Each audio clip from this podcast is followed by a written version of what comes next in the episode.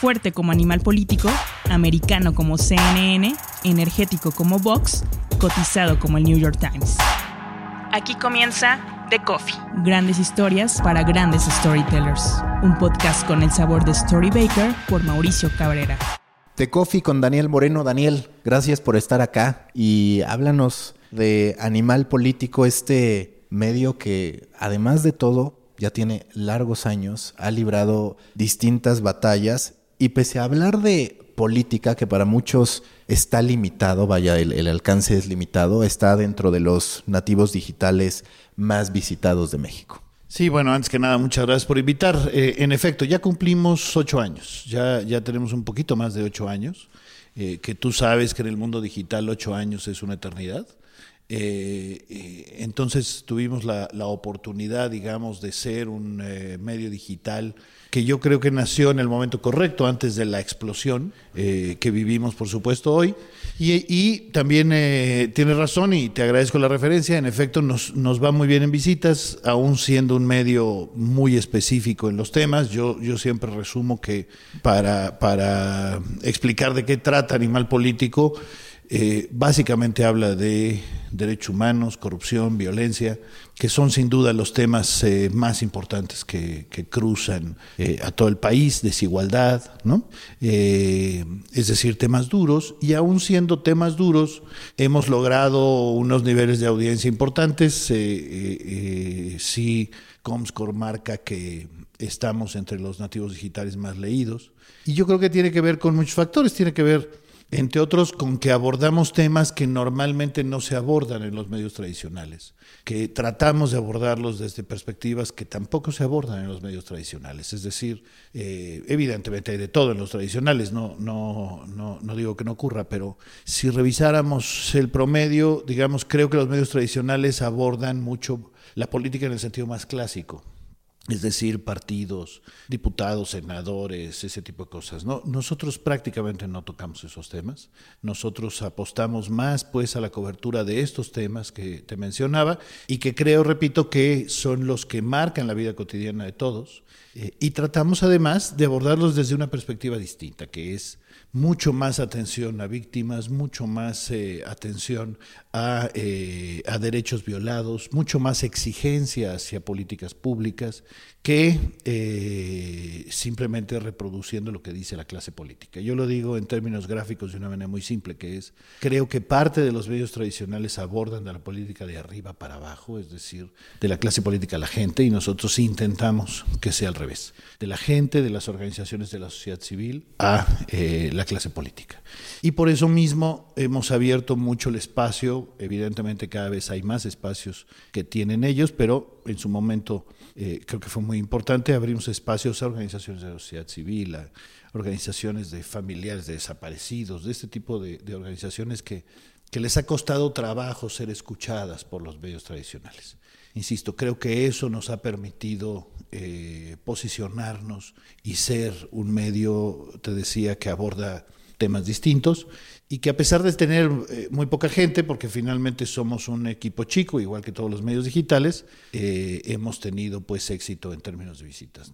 ¿Cuáles dirías que han sido las etapas clave de Animal Político? Porque está desde esta primera en la que empiezas como una cuenta de Twitter, después, un, tiempo después, lanzas el sitio. El sitio, desde mi perspectiva, ha experimentado también una serie de transformaciones, sí siempre con un periodismo de profundidad, pero pues por ejemplo a últimas fechas sí se ha ido marcando mucho más esta tendencia a periodismo de investigación que termina derivando en reconocimientos, esos reconocimientos pues también vienen acompañados de trascendencia y ahora la búsqueda de gente que pueda apoyar el proyecto. Antes también con esta serie de secciones en las que contrastabas opiniones con muchas eh, personalidades, incluso no directamente vinculadas a política. Yo, por ejemplo, era fan y no era ni por mucho el producto más visto de animal político, pero me gustaba el reggaetón político de Piolo Jubera, por ejemplo. Sí, eh, a mí también me gustaba mucho. este, mira, yo te diría que en efecto, hubo una primera etapa que fueron los primeros meses en donde era solo una cuenta de Twitter. Evidentemente hablamos de un momento en donde Twitter tenía una perspectiva muy distinta, no solo en términos de tamaño, sino de perfil de usuarios y demás, en donde no había prácticamente medios de comunicación que utilizaran esa plataforma. Y eso nos permitió empezar a informar de hechos cotidianos, eh, utilizando, insisto, esta plataforma e, y empezar a crecer en términos de audiencia. Esto nos dio la, la posibilidad de diseñar, por tanto, el sitio mientras se producía esto y mientras se generaba audiencia. Cuando nosotros arrancamos ya el sitio propiamente, pues ya la ventaja era que Twitter tenía 25 mil seguidores y eso te permitió no arrancar de cero. Arrancabas ya con una, con una primera eh, eh, eh, base de lectores que nos permitió pues empezar a posicionarnos. Arrancamos y la primera etapa que fue muy breve, por suerte, fue el, desconocimiento que teníamos, que tenía particularmente yo, porque tuve la fortuna de trabajar con gente que le entendía más, eh, de no conocer a las audiencias y de diseñar primero que nada un producto editorial que era un periodismo muy tradicional. Haces política, por tanto cubres, insisto, secretarios de Estado, diputados, senadores, presidentes, ese tipo de cosas. Eh, rápidamente te, decía, entendimos que no era por ahí, que la audiencia del mundo digital era diferente, que quería otro tipo de contenidos. Y yo diría que la segunda etapa eh, tuvo su momento más importante en la campaña de 2012. En esa campaña eh, hicimos una cobertura especial de lo que fue el movimiento Yo Soy 132 que marcó una diferencia notable en todos los sentidos, empezando, por supuesto, en visitas. Es decir, Animal Político duplicó sus visitas en un periodo muy corto. Eh, llegamos a la elección de 2012 ya con casi un millón de visitas en, Google, porque le abrimos pues los espacios a un movimiento que tenía mucho respaldo de los jóvenes, pero al mismo tiempo era muy maltratado por los medios tradicionales. Entonces, eh, eso nos permitió, te decía, llegar a la, a la elección de 2012 ya con otra perspectiva. Pronto vimos, y yo te diría que esa es una tercera etapa, que el tema de la violencia estaba siendo fundamental. Es decir, el arranque del gobierno de Felipe Calderón eh, y su estrategia de combate al narcotráfico generó una estela pues de víctimas, de víctimas colaterales, de violencia, de familiares, de desaparecidos, de muertos, que eh, necesitaba espacios y nos concentramos mucho a cubrir este, este mundo. Es decir, eh, mientras hacíamos pues la cobertura normal de algunos temas, particularmente enfatizamos esta cobertura que nos ocupó, pues yo te diría que tres años fácilmente, ¿eh? es decir, eh, yo te diría que en tiempos en donde los medios le apostaban más a las coberturas numéricas, de decir 10 muertos aquí, 5 muertos allá, nosotros le apostábamos a escuchar a la víctima, de denunciar la violación de derechos humanos y demás. Ese fue una etapa eh, que creo que permitió posicionar a Animal Político como un medio que hablaba de otras cosas. Eh, te diría que eh, un poco más adelante, ya en el gobierno de Enrique Peña Nieto, hubo una etapa, por supuesto, fundamental, que es las investigaciones de corrupción.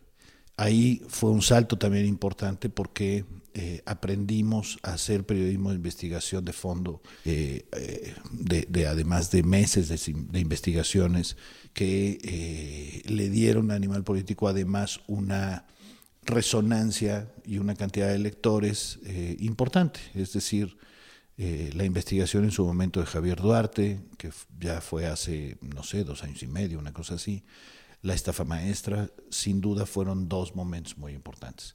Y eso, te decía, nos dio eh, tanto reconocimientos como lectores de manera eh, eh, muy, muy notable.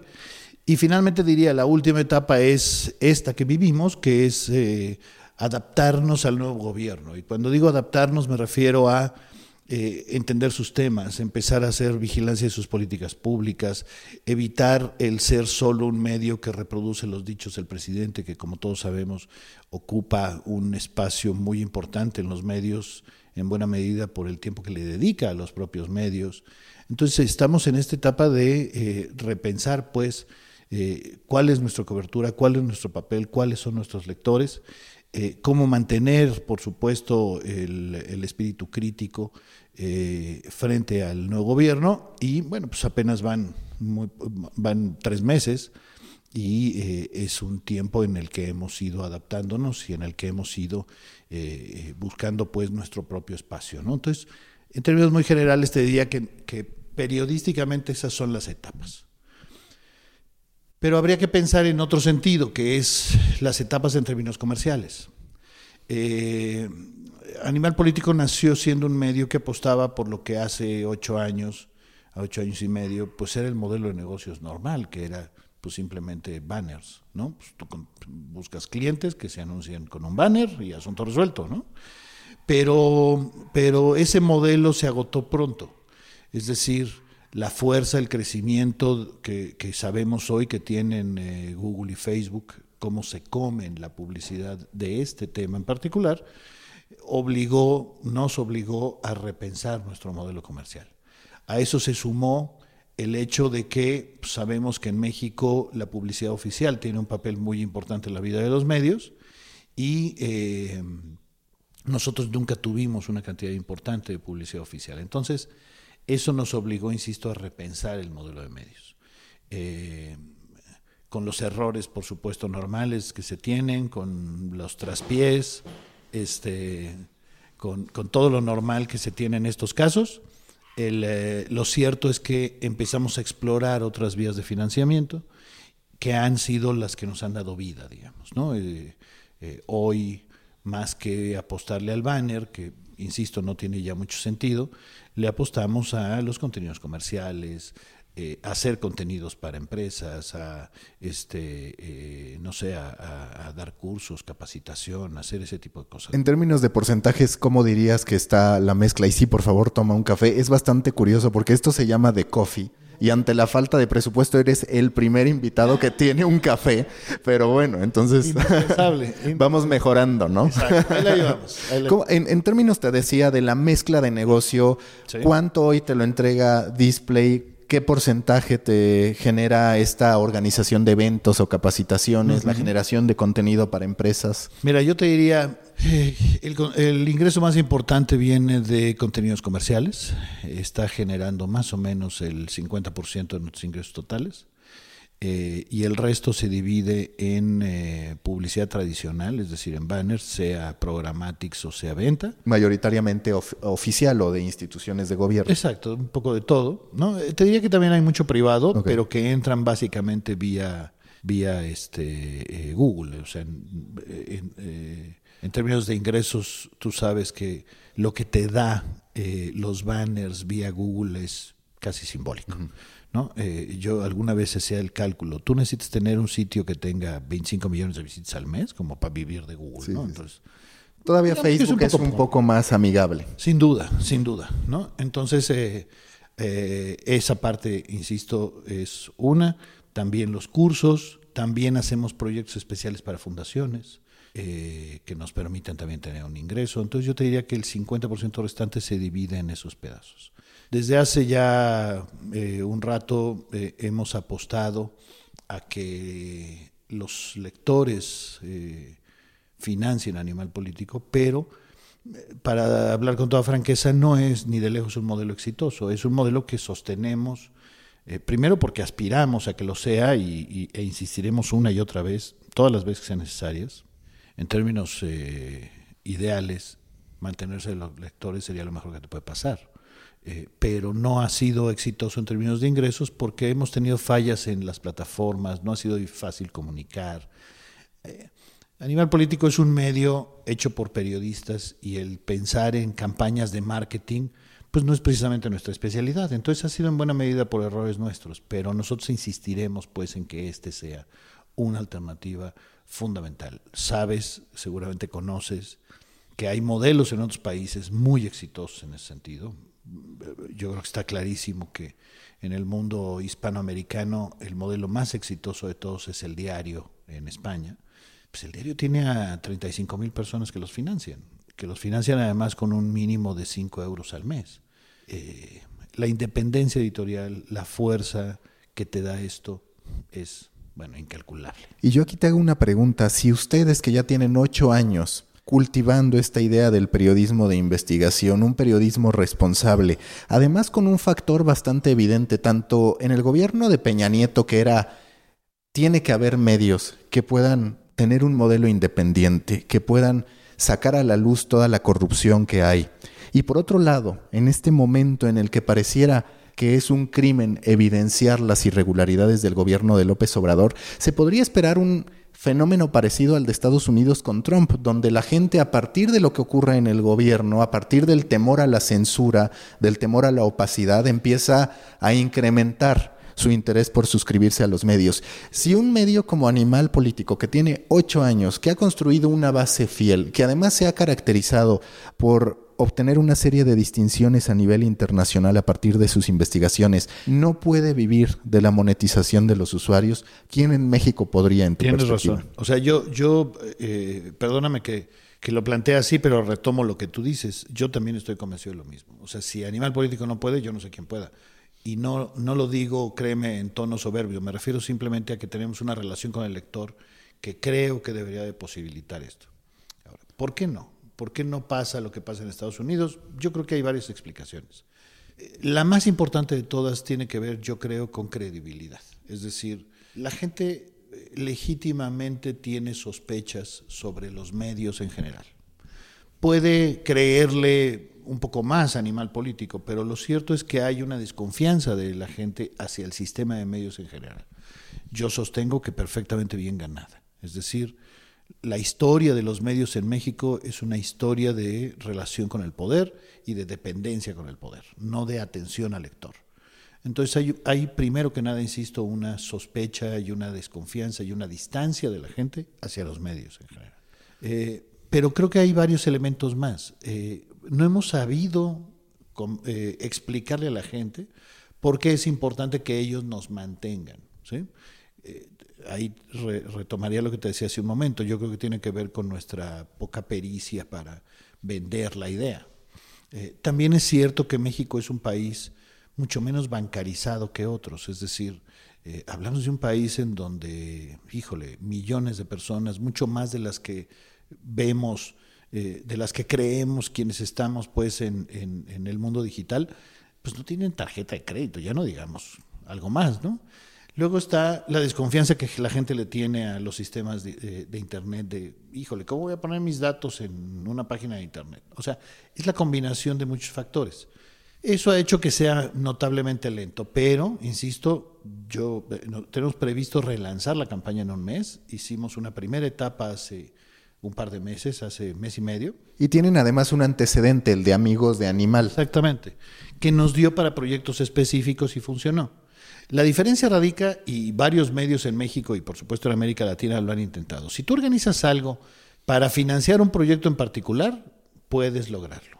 Yo no coincido del todo con ese modelo, porque lo que nosotros eh, necesitamos es vivir todos los días.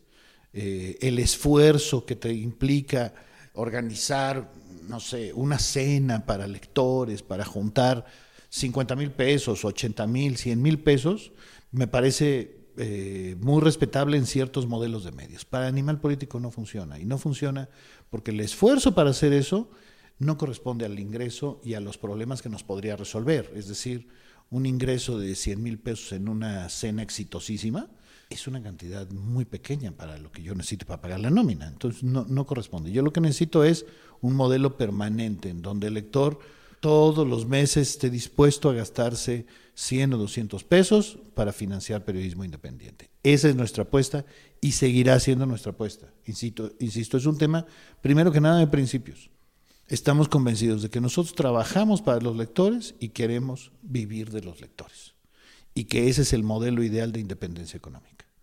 Insistiremos, e insistiremos, e insistiremos. Hace poco posteaste en Facebook, porque ahí somos amigos, más allá de que no nos vemos tanto como deberíamos quizás, eh, posteaste que ni siquiera el 5% o apenas el 5% de tus contactos apoyaban o estaban suscritos a Animal Político. Lo cual, como te digo, yo quiero pensar que habla mal de mí más que de, más que de mis amigos. Tal vez no eres empático, ¿eh? Exacto, ¿no?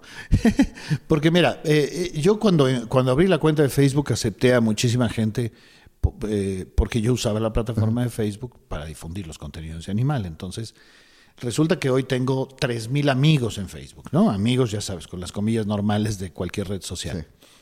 Muchos de ellos no los conozco, nunca los he visto, pero es un entorno mucho más amigable, evidentemente, que Twitter, y para mí sirve para contar otro tipo de cosas, digamos, para ser un poco más personal, para decirlo así. Ya no lo uso solo para compartir contenidos. Bueno, si tú tienes 3.000 personas y de esas personas eh, eh, no hay ni 150 que se hayan suscrito a Animal, digo, bueno, valientes amigos tengo, ¿verdad? pero, pero bueno, eh, repito, creo que tiene que ver con muchas cosas, con estas que te decía, con el hecho obvio de que la gente dice, pues si tengo acceso a la información gratis, o sea, ¿por qué habría de usarla? Eh, déjame poner el ejemplo obvio de reforma. Este, en cuántas redacciones, por un periodismo digital, yo creo, mal entendido, en cuántas redacciones llegan los redactores a las 7 de la mañana a abrir reforma para copiar sus notas, ¿no? Bueno, entonces, eh, más de uno dice, ¿para qué me suscribo a reforma si esa nota la puedo ver en no sé cuántas plataformas a los 10 minutos, ¿va? Bueno, entonces hasta eso es difícil, es decir, eh, la gente no, no está acostumbrada, no entiende cuál es el proceso. Repito, estoy convencido que es mucho más culpa nuestra. Hay que insistir hay que volver, hay que ponerse creativos, hay que buscar opciones. Y también creo que tiene mucho que ver el cómo nos comportamos los medios con otros medios. Por ejemplo, tú ves en Estados Unidos una tendencia a no solamente dar el crédito al otro medio, sino incluso a poner el link de la fuente original, que termina generando una cultura de reconocimiento que también a la gente le hace ver la importancia de estar atendiendo a aquellos que generan el contenido. Hay veces que de verdad lees los contenidos en, en inglés y hasta dices, aquí el crédito ni era necesario, que parece como un detalle, un gesto de amabilidad más que de necesidad. Claro, eh, eh, el sistema de medios en México en ese sentido, en efecto, tiene, tiene, tiene características muy distintas, es mucho más depredador, ¿no? Este es mucho más este, competitivo, eh, en el sentido, yo estoy convencido, malentendido. creo que, por cierto, una de las características de Animal ha sido nuestra capacidad para vincularnos con otros medios. Eh, nuestras investigaciones siempre se las ofrecemos a medios aliados. Normalmente nuestras investigaciones salen en 10, 15, 20 medios distintos, eh, tanto estatales como digitales. Eh, la estafa maestra salió en 25 medios al mismo tiempo que nosotros. Hemos pues verificado mismo, es un proyecto que, que encabezó Animal Político, pero que tuvo el respaldo de más de 90 medios. Eso ha sido una característica diferente de lo que es el periodismo normalmente en México. Pero tienes razón, eh, es muy difícil contar con la alianza y la complicidad de otros medios. Se puede explicar de muchas razones. La más simple es, pues todo el mundo estamos persiguiendo este, el pago de la próxima quincena, ¿verdad? Pero, pero bueno, eh, eh, de veras estoy convencido de que los periodistas y los medios hemos fallado en nuestro intento de explicarle a la gente por qué importa el periodismo, por qué es necesario el periodismo. Si gana un presidente con más del 50% de los votos y hoy tiene una aceptación que unas encuestas dicen 68 y otras dicen 80, y, lo, y gana, a pesar de los medios, gana con el discurso de que los medios ocultan, de que los medios difaman, de que los medios eh, son eh, aliados a la mafia del poder o cosas así. Críticas, muchas de ellas, por cierto, válidas, pero eso es otro tema. Bueno, pues entiendo que la gente también diga para qué queremos a los medios, ¿no?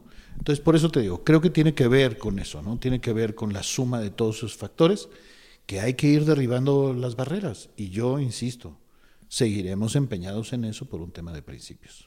¿Cómo se logra el cambio en México? Y esto es todavía más a nivel personal que profesional, porque muchas veces uno ve investigaciones como la estafa maestra, todas las investigaciones en torno a las empresas fantasma de Duarte, la investigación de la Casa Blanca de Aristegui, y tú esperarías que se diera un verdadero cambio, una transformación.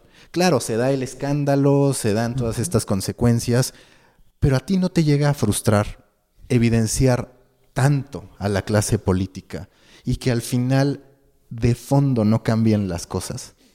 Mira, mi respuesta eh, corta es no.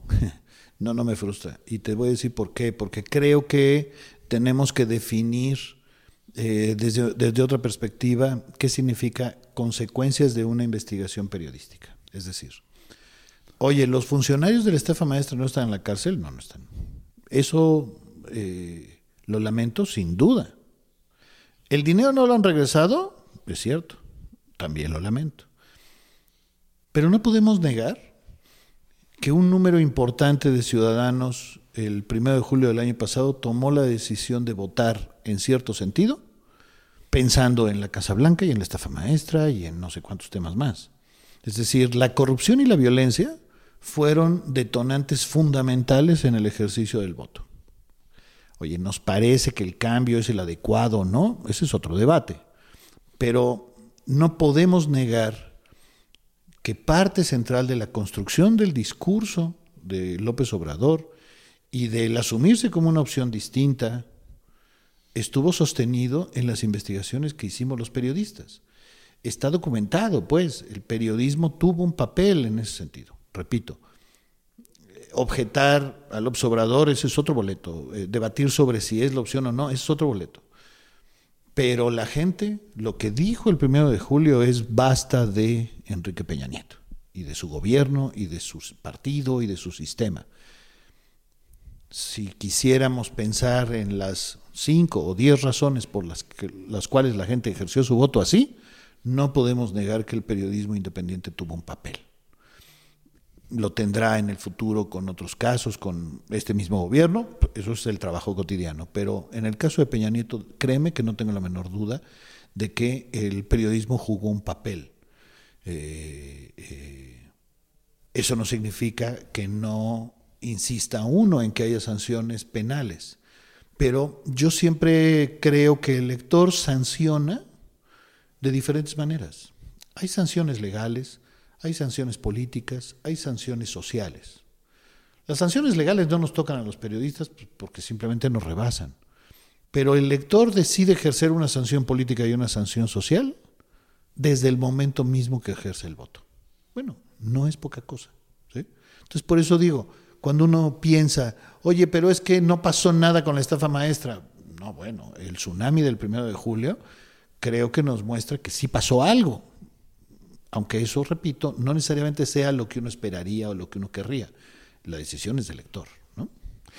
Para ti, todo este tema de las noticias falsas, porque yo sostengo que, a ver, y con verificado lo pudiste experimentar, pues claro que está el caso en el que, se lo, en el que lo que se publica es falso o verdadero.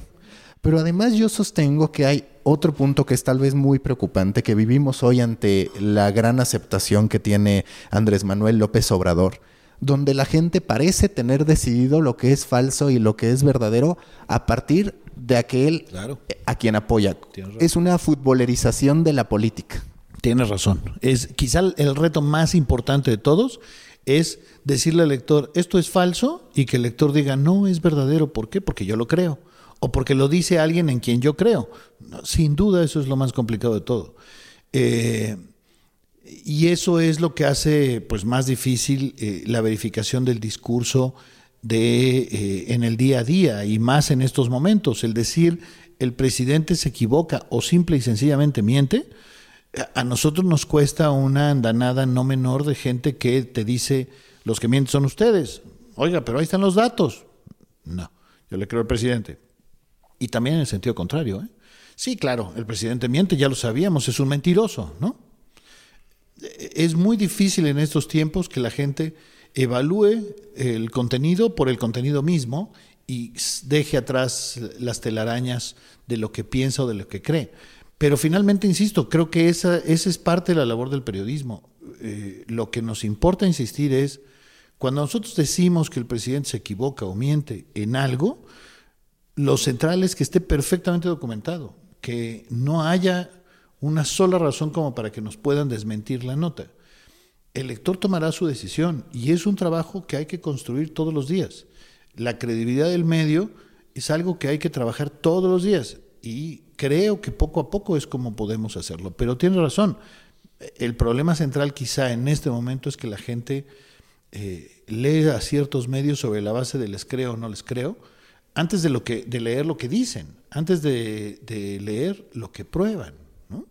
No sé si coincidas y ya hasta cierto punto lo esbozaste, pero yo muchas veces comparo la estrategia de las conferencias mañaneras, matutinas de López Obrador con lo que hace Trump. Nada más que Trump es vía Twitter, que ahí orienta por completo la conversación. Después está López Obrador, que además me parece es tan inteligente que él termina orientando. Si le estalla un problema, dado que sale unas horas después a dar su versión, esa versión es la que se queda y es la que permea en los medios de comunicación.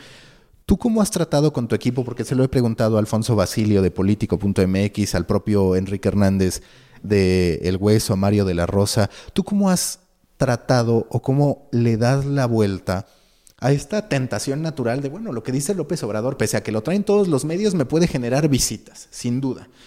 Y por otro lado, la versión, pues que tal vez se necesite dar para contrastar. Eh, eh, lo que nosotros le apostamos es el registro de los dichos del presidente, con frecuencia se tiene que hacer, porque finalmente es, es el dicho del presidente y no es un detalle menor.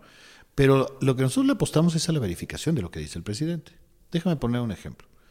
El, eh, apenas ayer publicamos una verificación del discurso en la sección que le llamamos el sabueso. Ahí lo que probamos es que el presidente dio datos equivocados.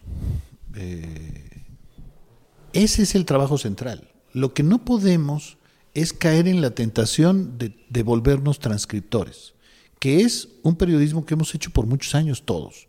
Es decir, eh, si hay algo que ha llenado los medios en este país es la transcripción. Hoy con López Obrador hay más que transcribir, lo cual es peor esa tentación creo que es indispensable evitarla. Lo que nosotros tenemos que hacer es confrontar lo dicho. Es increíble que el presidente, eh, olvídate de si lo hace porque se equivoca, porque miente, porque es bueno, porque es malo. No, no. Es increíble que el presidente diga una cifra mal y tú la veas transcrita al día siguiente. O sea, ¿cómo? ¿Que no nos preguntamos si lo que dijo es cierto? ¿No nos tomamos un minuto para verificarlo? Nosotros lo hicimos con Enrique Peña y lo seguiremos haciendo con el presidente López Obrador. Y si está mal, pues está mal. Ese es el periodismo que hay que hacer, eh, pero es, tiene que ser un periodismo, como te decía, eh, que no abra la puerta a ningún tipo de desmentido, que esté debidamente verificado, que lo cheques con la misma presidencia de la República todas las veces que sea necesario. Pero si el presidente dice una cifra mal, hay que decirlo. Ese es el trabajo que hacemos. Eh, precisamente, digamos, para, para hablar de una obviedad, ¿Qué hacemos los periodistas? Pues los periodistas lo que damos es, lo que hacemos es apostarle a que la gente esté informada para que la gente pueda tomar sus decisiones con libertad. Si el presidente da una información falsa, pues es donde el trabajo del, periodismo, eh, del periodista eh, es indispensable, ¿no? Para ti hoy la sociedad mexicana está más informada que antes y te lo pregunto porque yo muchas veces me he cuestionado. Sí, muchísimos festejaron cuando se acabó el noticiero de López Dóriga, como en su momento cuando se acabó 24 horas de Jacobo Zabludovsky, pero la realidad es que hoy gran parte de la población, al menos en lo que respecta al consumo en televisión, por ejemplo, se quedó sin un espacio que le diera una versión de lo que debía saber o de aquello de lo que debía informarse. Y no necesariamente sé si es correcto, porque es cierto que para muchos esa era una versión manipulada del país, pero al menos había una versión. ¿Para ti hoy la sociedad mexicana en verdad está más informada? Yo estoy convencido que está más informada, lo cual no es sinónimo de estar mejor informada. Es decir, creo que los medios hemos sido sustituidos en parte por eh, redes sociales y no me voy a lo fácil de decir Twitter y Facebook es malo, no, no, me refiero a la portada de muchos es su muro de Facebook. Esa es la, así se ha sustituido las portadas de antes. Google es la alternativa para buscar información antes que los medios mismos. Bueno, lo que yo noto claramente es que cada vez hay más gente enterada. El tema, insisto, es enterada de información de calidad, eh, enterada desde los medios correctos enterada a profundidad, enterada con el contexto necesario, no necesariamente. Y de nuevo te diría, creo que más que irnos a lo fácil de decir es que la gente no lee, es que la gente, no, lo que creo que tenemos que hacer es una mínima autocrítica del periodismo que hacemos.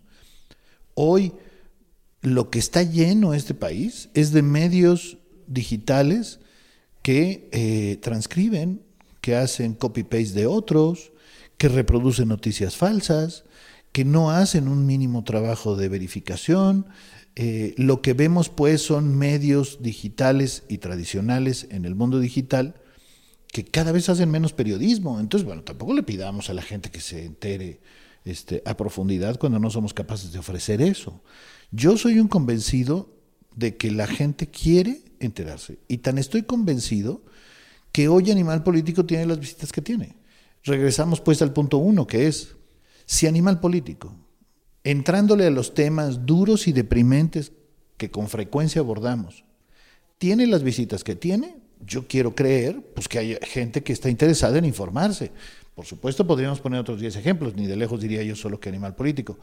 Pero también es cierto que lo que hoy vemos es una explosión de medios digitales que optan por cerrar las puertas a los periodistas y por abrir las puertas a redactores que copian y pegan.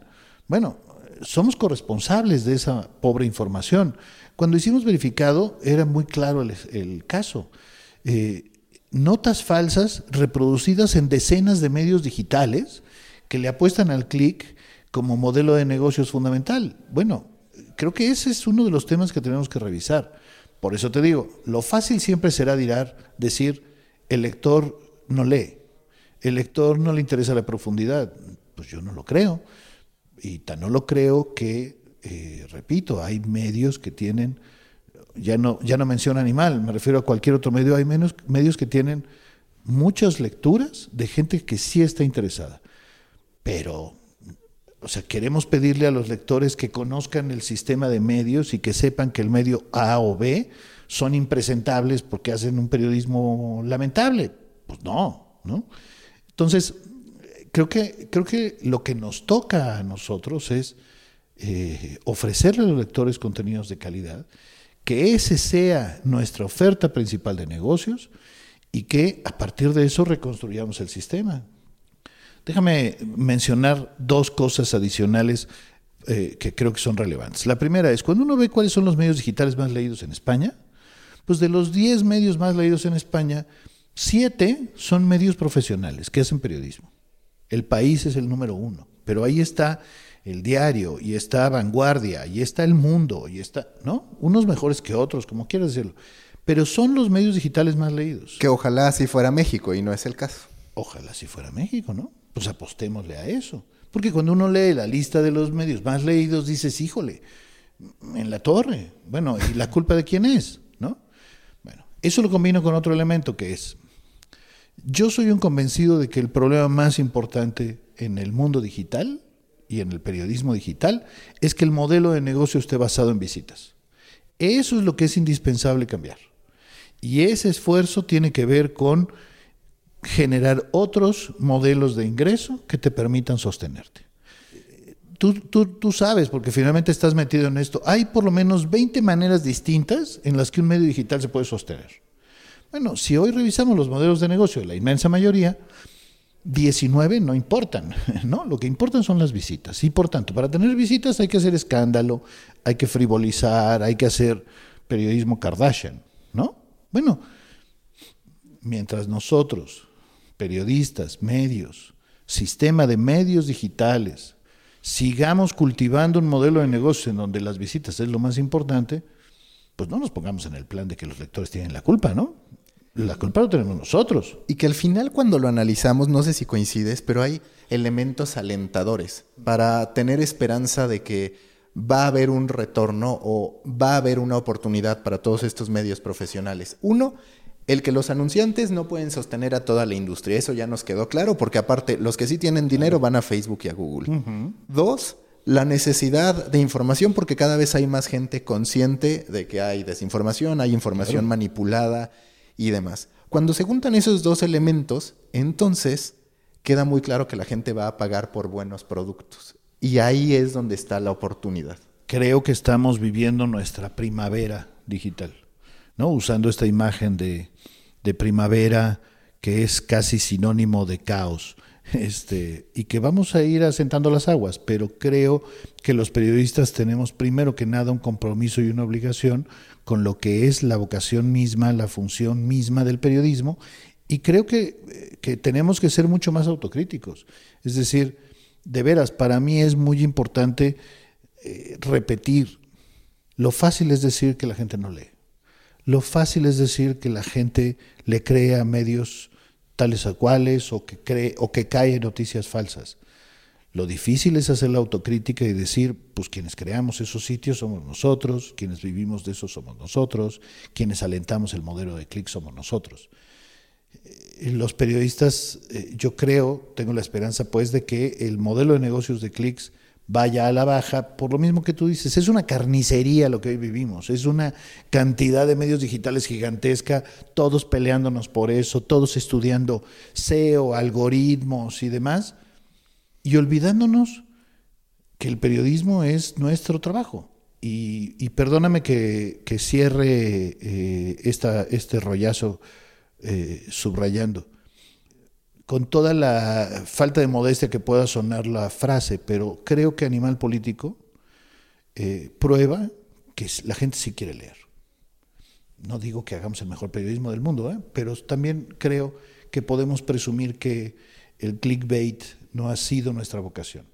Solo por eso diría, bueno, Animal Político está entre los medios más leídos, bueno, pues algo te dice eso, ¿no? Apostémosle a hacer eso. Apostémosle, pues, hacer periodismo, ¿no? Y que hay otro punto del que estoy convencido, porque muchas veces los más jóvenes les gusta hablar de periodistas tradicionales y la nueva generación de periodistas. Resulta que hoy a partir de producciones de video de larga duración que requieren un guion, a partir de un tratamiento de Internet que seguramente pasa con Animal Político, porque por ejemplo así estructuraste la presentación de la estafa maestra de las empresas fantasma de Duarte, pues es un manejo muy de revista, muy de periódico. Es, no es solamente como se hacía en Internet de subes la nota y listo, sino que vas decidiendo los módulos. Claro. Resulta que muchas de las capacidades del periodismo que hoy consideramos tradicional, por ende obsoleto para muchos, hoy están readquiriendo un valor. Tienes razón. Yo te diría, en los últimos tres años hemos publicado Veracruz, Estafa Maestra, y el año pasado publicamos uno que se llama Matar en México. Los tres son nuestra apuesta, nuestra aspiración de lo que entendemos por periodismo digital. Es decir, profundidad, pero también entradas diversas con eh, narrativas diversas y con herramientas diversas para apostarle a la mayor cantidad de público posible. Los periodistas en Animal Político saben que una investigación que les llevó seis u ocho meses se puede resumir en un video de un minuto y medio. Y que eso no es malo, al contrario. Esa es una apuesta para que lleguemos a más. En la estafa maestra hicimos eh, una pequeña novela gráfica en eh, Matar en México hicimos eh, video de 360 grados.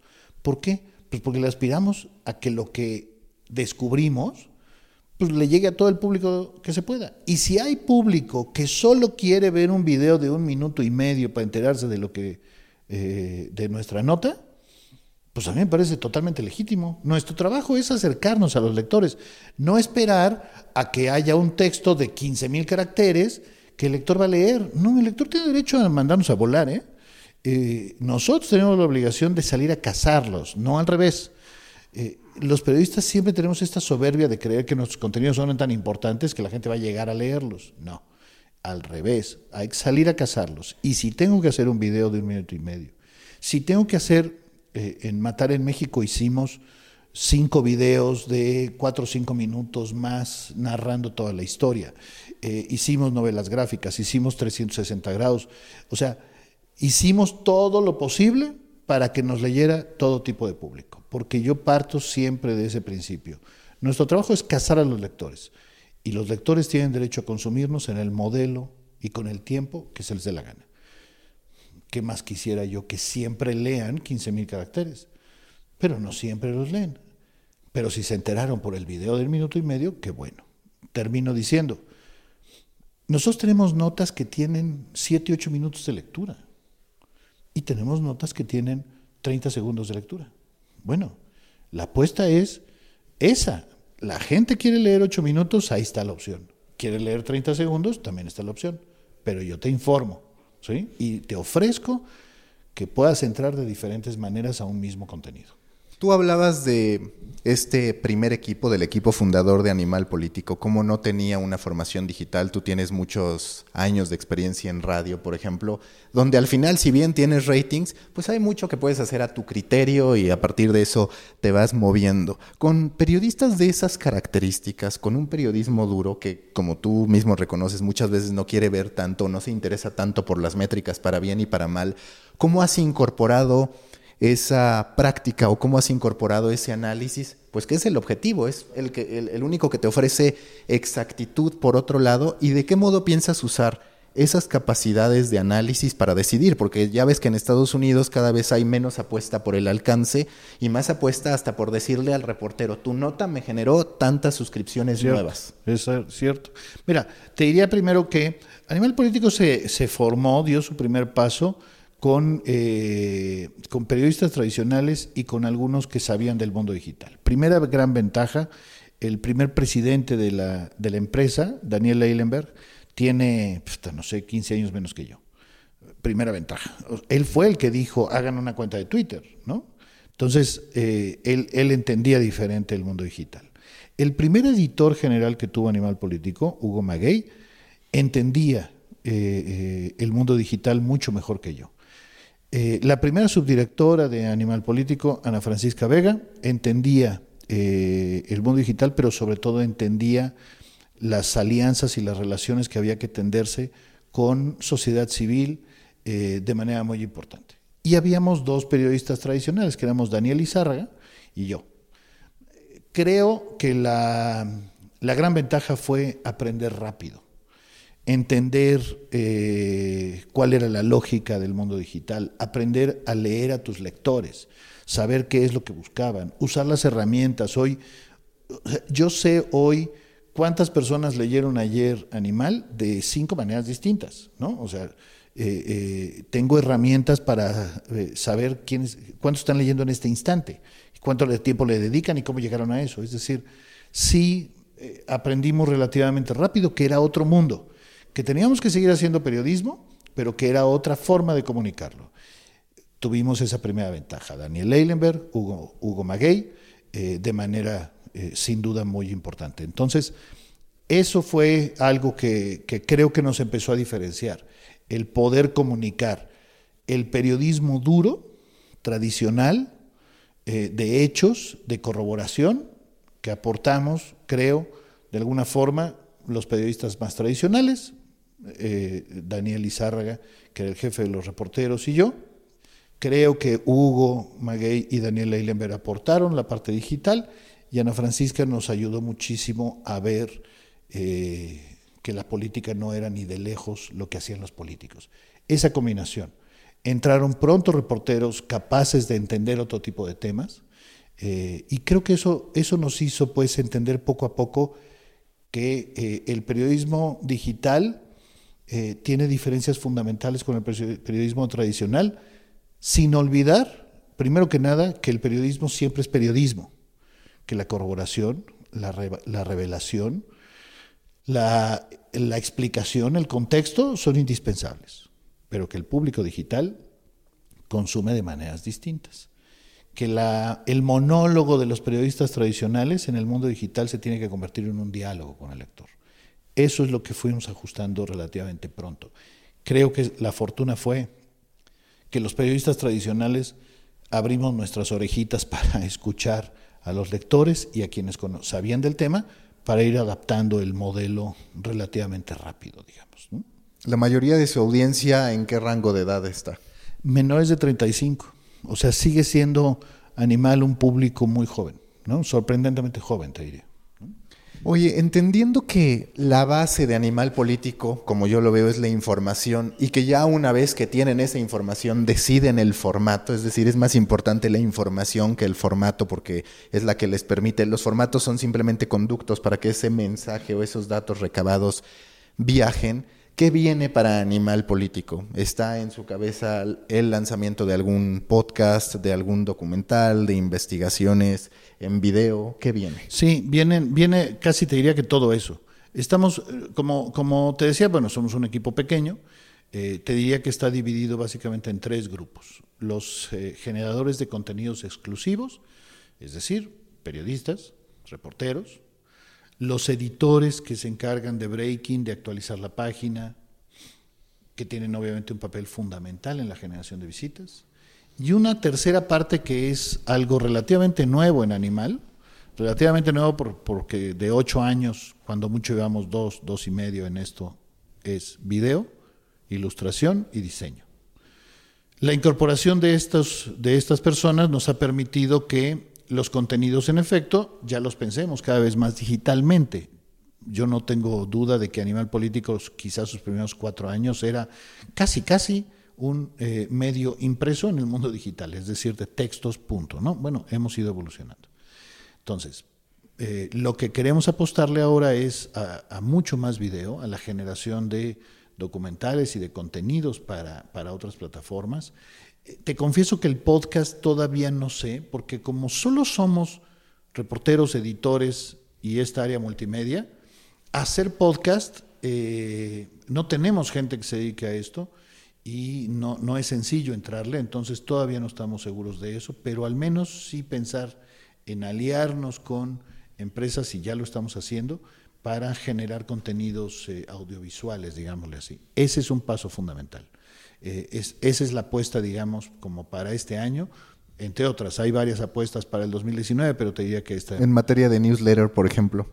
En materia de newsletter, en materia de generación de contenidos, eh, que, como que les llaman Smart Soft, eh, que, permitan la llegada de otro tipo de lectores, el afianzar verticales, eh, todo eso se tiene que hacer. Yo creo que hoy Animal Político ya tiene un espacio que, le permite darse el lujo de, explorar otros modelos. ¿no? ¿Por qué digo darse el lujo? Porque por una razón normal, pues Animal Político pasó mucho tiempo tratando de garantizar primero que nada su sobrevivencia, ¿no? El, el, el pagar la quincena simplemente, ¿no? ya estabilizado un poco más ese tema, ya nos permite generar otras cosas. A ti, ya para ir cerrando, ¿qué medios a nivel internacional son los que te sirven de inspiración? Uy, muchos. Te diría que a mí me. que en la parte estrictamente periodística hay unos, en la parte digital hay otros, pero yo déjame decir que hay por lo menos dos que me sorprende su creatividad y su calidad periodística, que son Quartz y The Guardian. Esos dos modelos me parece, bueno, evidentemente estamos hablando de grandes ligas, son medios grandes y demás, pero los dos me parecen eh, que se retan permanentemente a que si ya llegaron, ya subieron el primer escalón, no cantan victorias, sino diseñan el segundo. E, e, eso es eh, algo que les respeto mucho y que, trato en la medida de lo posible de aprender. Cuando tú ves que ya exploraron un chat para conversar con los lectores, automatizado, dices, la capacidad para generar ideas, ¿no? Evidentemente podemos hablar de los grandotes, el New York Times, pues, obvio, ¿no? Pero yo soy convencido de que el New York Times, el saber lo que hace para los periodistas es como ir a Disneylandia. Sí, o sea, es un monstruo gigantesco, es la marca más importante del mundo, ellos se pueden dar eh, muchos lujos, eh, dicho en el mejor sentido.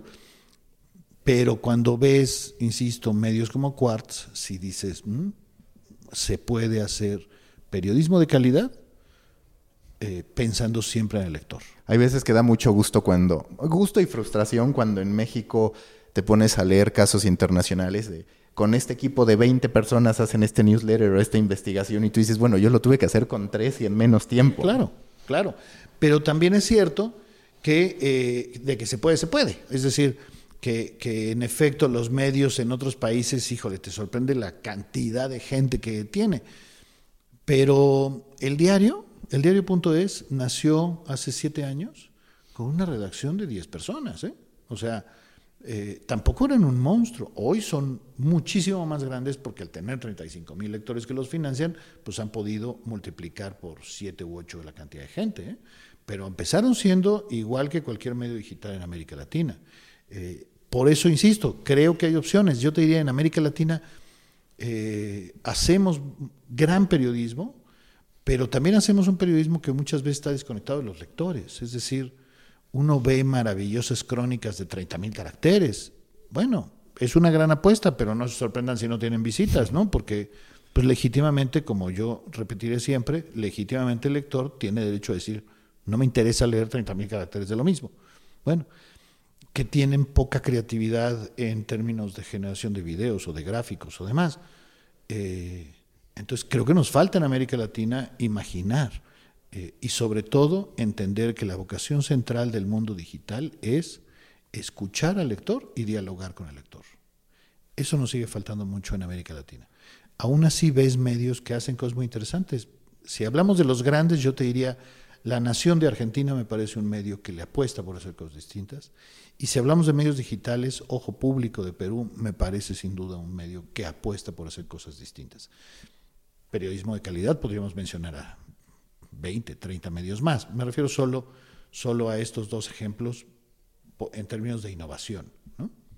Hoy, ¿de cuántas personas se conforma el equipo de Animal? Entendiendo que también está Newsweek como esta combinación de recursos y demás. Mira, Animal Político tiene hoy a unas 30 personas. Eh, en efecto, eh, haciendo, nos comimos a Newsweek, pero básicamente te diría, tenemos a un equipo de siete reporteros, de ocho editores, de tres personas dedicadas a redes sociales y demás, y de unas eh, seis personas dedicadas a video, diseño e ilustración, números redondos. Más o menos eso es el equipo. Por supuesto hay un área comercial y una área administrativa, me refiero a la editorial. La última pregunta de siempre en The Coffee. Si tú fueras una persona, y aquí espero que tengas buenos gustos, porque sé que en fútbol no tanto, con tu amor por las chivas, pero a partir de tus características, de tu forma de ser, de tu forma de ver el mundo, si tú fueras un café, ¿qué café serías? Si yo fuera un café, ¿qué café serías? Eh, ¿Yo o animal político? Tú. No, es que a mí me lo pones muy fácil. Eh, yo tengo la fortuna de vivir en una zona de la ciudad que está llena de cafecitos. Yo sería un café eh, orgánico con conexión a internet, este, con, con wifi abierto.